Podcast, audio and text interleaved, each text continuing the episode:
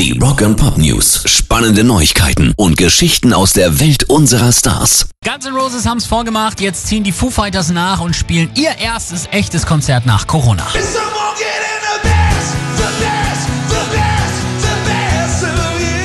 Zwar nicht irgendeins, sondern im ausverkauften Madison Square Garden in New York. Dabei da sein dürfen nur vollgeimpfte Personen.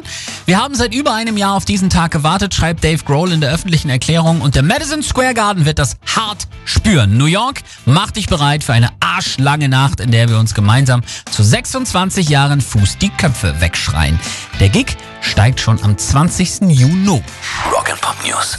Der Club, in dem Dimebag Daryl erschossen wurde, wird zu Sozialwohnungen.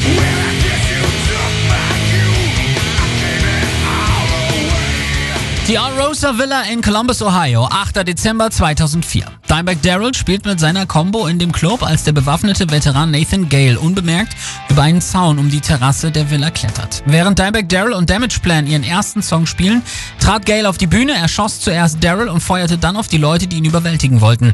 Der Polizeibeamte James D. Niggermeyer traf ein paar Minuten später ein, verschaffte sich durch eine Hintertür Zutritt und erledigte Gale. Bis dahin hatte der aber schon das Crewmitglied Jeffrey Thompson, die Sicherheitsbedienstete Aaron Hawk und den Konzertbesucher Nathan Bray ebenfalls getötet. Jetzt wird der Club platt gemacht und hier entstehen Sozialwohnungen. Pairs Rock and Pop News.